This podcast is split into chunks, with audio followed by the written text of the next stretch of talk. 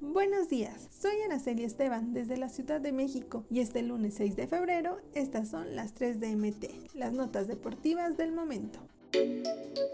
Diez semanas han pasado desde que la selección mexicana quedó eliminada de la Copa del Mundo de Qatar 2022 y con ella la culminación también del proceso que encabezó el director técnico Gerardo Martino. Y esta segunda semana de febrero, luego de que John de Luisa, presidente de la Federación Mexicana de Fútbol, diera a conocer la nueva estructura directiva en selecciones nacionales, será decisiva en el futuro del Tri Mayor, ya que se dará a conocer el nombre del estratega que tomará las riendas en el lugar que dejó el Tata. Desde el fracaso en Qatar 2022 han sonado varios nombres como candidatos para dirigir a la selección mexicana. Sin embargo, en la terna solo hay cuatro actualmente.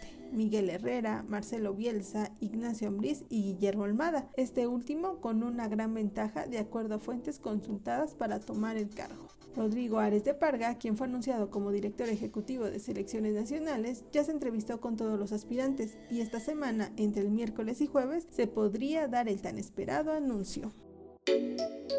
Cruz Azul no ha tenido un buen inicio de año en este 2023. Los resultados no se le han dado al cuadro celeste y de cuatro partidos jugados solo tiene un empate que se traduce en un punto de 12 posibles. Cabe destacar que los celestes tienen un juego pendiente, el correspondiente a la jornada 4 ante Querétaro. Justamente el partido pospuesto hace que este inicio no sea el peor al no contemplar cinco enfrentamientos. Es así que este comienzo es el segundo peor desde que se implementó la modalidad de torneos cortos. Fue en el Apertura 2004 cuando la máquina también registró un punto, pero en esa ocasión fue de 15 unidades posibles, es decir, con 5 juegos disputados. Lo cierto es que este inicio es contrastante a cómo terminaron la campaña pasada bajo el mando de Raúl Gutiérrez, quien pudo enderezar la nave cementera a partir de la fecha 11 del campeonato anterior y se mantuvieron hasta la liguilla.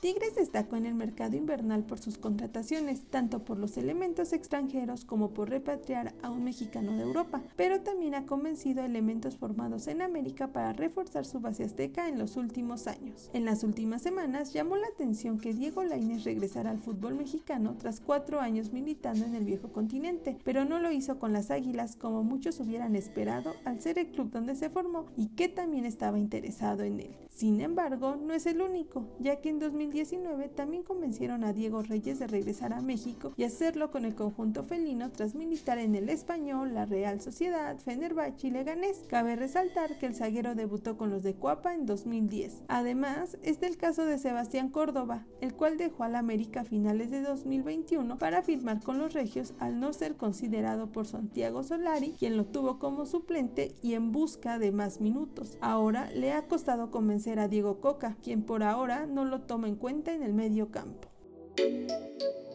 No olvides suscribirte para recibir la información deportiva más relevante del momento. Esta y todas las noticias las puedes encontrar en mediotiempo.com y en todas sus redes sociales.